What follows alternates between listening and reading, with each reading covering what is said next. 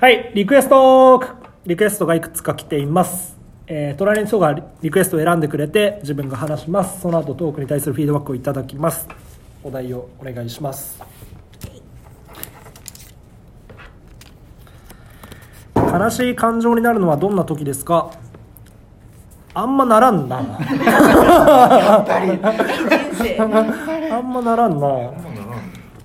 なんていうかさっきのいろんな方々の話聞いてると他他人とコミュニケーションとかそういう話があった時あんまなんていうかですね自分が感情を動くのは基本的に自分に対してってことが多くて自分に失望したりするとやっぱ悲しいですね。自分がこういうことすべきだったのにできなかった時とかああこういうことやってる自分の方が好きなのに何かが理由で遠慮しちゃったりとか、これやって嫌に思われたらどうしようみたいな感情で本当はやるべきだと自分の本心の中のちっちゃいチャーリーは言ってるのに リトルチャーリーは言ってるのにいや言いたいだけそれに従えなかった時とかはあーちょっとなんかああ反省だあーって思う時は結構ありますね。そういう時は悲しいに近い感情だとうん。思います。はいそういう感じ。結構自分に対して思うことが多いです。次。次行こう。これ。親の家業って継ぎたくなるもの？あなぜそう思うのか。ああ私親が自営業をでして、えー、と継ぎたくなるかどうかっていうのは一瞬あったかな。小学生とか中学生ぐらいの時に継ぎたくなった時はあってこれは単純な憧れですね。うん。父親かっけえなって思って、うん。じゃあそれやってみたいなと思って。いい子供や。だから、ね。で一回ちょっと父親に言った時はもうでも言った瞬間にもうやるなと。そんなこんな儲からないことはやるなって言われて ジネスモデル次第メンバまああってでもその後もずっと父親に対する憧れっていうのは多分就活するような時もあって、ーまあ、その自営業そのままなんつうの本当のお店を継ぐってよりかは社長っていうのはすごい親父見ててかっけえなって思ったから、うん。自分身一つで。で父親はサラリーマンとかやってちょっと変な父親であの車のレースとか出てる時期とかもあって でまあそういうのいろいろ経て実は結構年取ってから今の自営業をやってたりするんだけど、まあ、そういうのか話聞いてかっこいいなと思ってたから就活する時も社長になりたい社長になりたいっていろんな企業で言ってて。でもこの会社を受けるときに社長えそのな何がしたいわけじゃなくてその社長になりたいだけでしょって言われてああそうだと思って。その時から社長になりたいっていうのはやめました。その手段が目的というか逆になっちゃうって時に気づいて。なるほどなとでもなんか父親に対する憧れっていうのが継ぎたくなる一番の理由でしたね。もういもう一個か二個。いきましょうかはい。俺もそんなお父さんになる。なれるかな物事から逃げたくなった時の対処法はあんま逃げれないんですよね。逃げれない。の心が弱いからかなんか逃げるとかやめるっていうのはすごい苦手であんま自分からやめる決断をしたりすることって本当はこれ直したいんだけどできなくて結構踏ん張っちゃうことが多い、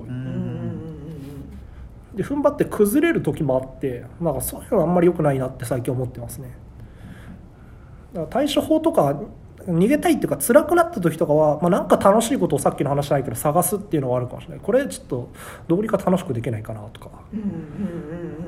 あとなんか世の中がつまんないとか辛い時って、基本的に自分他人に何かっていうかさっきの話の自分がどうこうっていう答えを結構出してしまうので、うんうん。自分がつまんないからなんか世の中つまんないんだなって思うんですよ、うん。自分が面白くなれば世の中面白くなるでしょうと。うんうん。自分が楽しくしてれば世の中楽しくなるでしょう、うん。自分から見て世の中楽しくなるでしょうと思ってるから、まあ、自分をどうなんていうか鼓舞するかとか、うんうん。自分がどう楽しむかみたいのにあの頭を切り替えますね。なるほど。まあこれさっきの話じゃないけどうっかりすると自殺しそうなんであまりいい考え方じゃないかな。その自分を結構追い込むのが好きなんでね、まあ、うっかりすると危ないんじゃないかなっていうのはね常々最近思っております。逆に逃げられない。もう一個ぐらいいきますか。結構テンポよく喋ってますけど。はい。えー好奇心旺盛に見えますが人生で一度も好奇心が湧かなそうな領域ってありますか？あ好奇心が湧かなかった領域、えー最近だと簿記。あった。しっかりあった。参考書とか買ったけどね。でちょっとやったんだけどね。あれはちょっとそういう専門にやってる方々には申し訳ないんですけど面白くなかったな。ちゃんとやってんだすごい。いやちゃんとっていうか20ページもやってないんじゃないかな。ちょっとやってあこれはちょっと無理だと。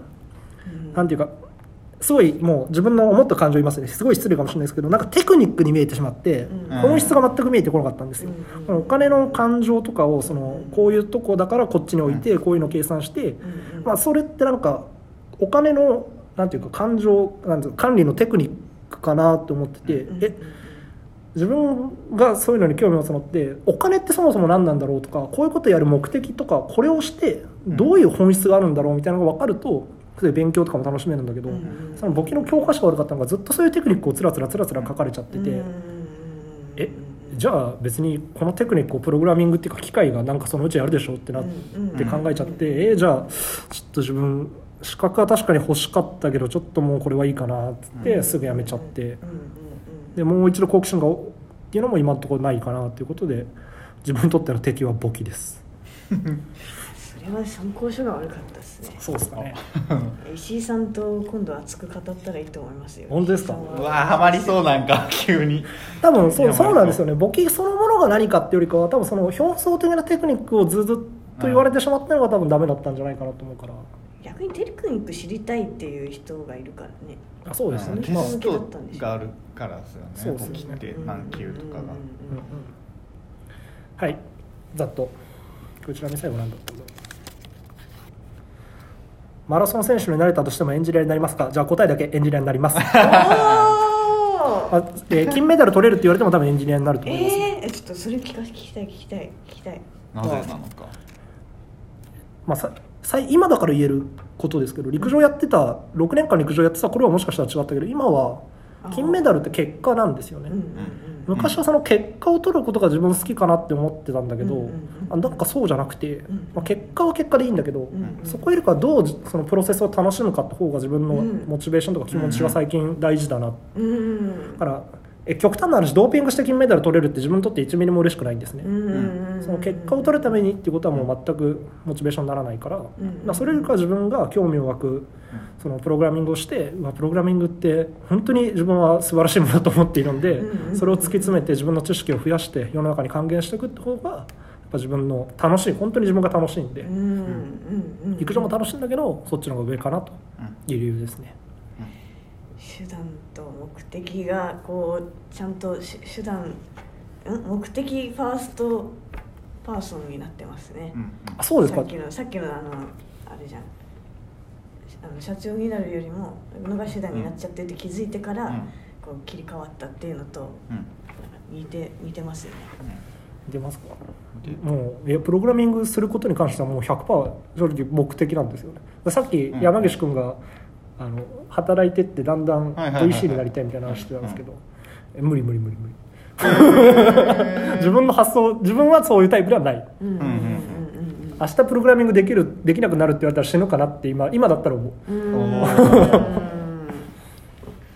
はい。いやいいですね。いいね。なんかいいな。このあの私は何々マンっていうのがあの、うん。はっきりしてる人になんか人はついていくと思っててだから例えばなんだアーティストだったらもう私は一生アーティストですよ一生歌手ですとかなんかそういうことを言ってる人にファンはついていくというか、うん。いやそれだけプログラミング愛を語れるっていうのはねもっとブランディングしていってブランディングを。自分の哲学はプログラミングは芸術だし魔法っていうのが自分の中の哲学なんでいろんなところから怒られそうな発言なんですけど。いやでもその自分の中の哲学っていうものがさらりと出てくるっていうこれはもうずっと思って魔法だ別に言っていいしブログタイトルそれでいいし、ブログタイトルはブログタイトルは芸術にしてるんですよね。芸術はプログラミングすることそのものが自分は芸術性を持ってくれたらいいなっていう願い。日本語が俳句になって俳句が芸術になるみたいなもんで日本語って言葉を伝えるためのだけの道具が俳句とか短歌とかまあ、小説とかもそうですけど、うんそういう芸術性を帯びてきて芸術として認められて、まあ、プログラミングもそのうちプログラミングいいコードはあ綺麗ってみんなが美術館に言うような世界を まあ自分がそれに対して何かするっていうかそれを望んでおります。えそれなんかやりたいな。だからライブコーディングとかも超好きですね。あー。あれも芸術の一環だと思ってる。もうやってましたもんねライブやコーディング。そうそうそう。ライブコーディング。へええそれさみんなでさ逆にその収録型コーディングっていうかなんかストック型コーディングっていうかこの仕上がったものをみんなで見てほーってため息をつくようなイベントってあるの？多分ないですね。イベントはないイベントはないでもリアルイベントじゃなくていいんだそけどれありますよね。設計とかすごかったら。うわこれはすそうそうあるよねでもね。すげえってなる。なるよね。なるなる。よくなる。多分多かれ少なかれエンジニアだとうん。その、ああこのこんな発想あったんだみたいなことは多少あるよね。あるまあ、ま事業計画書にもあるけど似てるのかそうなそうですよね。一緒かな、いやもうそういうただ領域が違うだけで決算資料とかにもあるちょフィードバックの話無視してじゃあそれに対して1個の課題言っていいですか、はい一つは授業計画書もそうなんですけどプログラミングもそうで、うん多少プログラミングが分かんないとその芸術性って分かんないんですよ、はいはいわかんうんうんないわかんないうんうんだから小学校とかの今のあのプログラミング教育っていうのは自分の願いにとって非常に重要。うんうんそれこそさテクニックだけになっちゃってるかもしれない。そうだからダメなんだよな。それじゃダメなんだよ。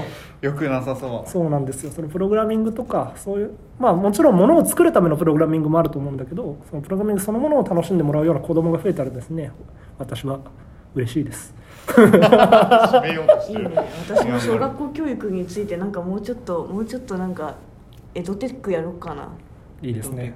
エデュケーションですよね。そうそうそう。喋れるように子供の頃から喋るようになった方がいいからね。ラジオトーク for kids ね。いいね。いいかも。いいかも。英語はだからそのそういう小さい頃から教えを失敗してるやつだと個人的あー確かに。なかなかあれただのテスト勉強になって喋る楽しさみたいなのじゃないしコミュニケーションですらないからあれ完全にミスってるよな。うん。それがプログラムでやったらもうまた再度失敗になりそうだからしっかりしてほしいですね。どうなってるか知らないけど。うん。テントリーゲームの楽しさ知るの中学からでいいから小学校の頃はね、もうちょっと本質的に素敵って思うこととかね、はい。すいません。自分が好きで、えーずっとトークをしました。フィードバックは ありません。ごめん素晴らしかった。これ終わってからこの12分は非常に私楽しかったです。よかった。以上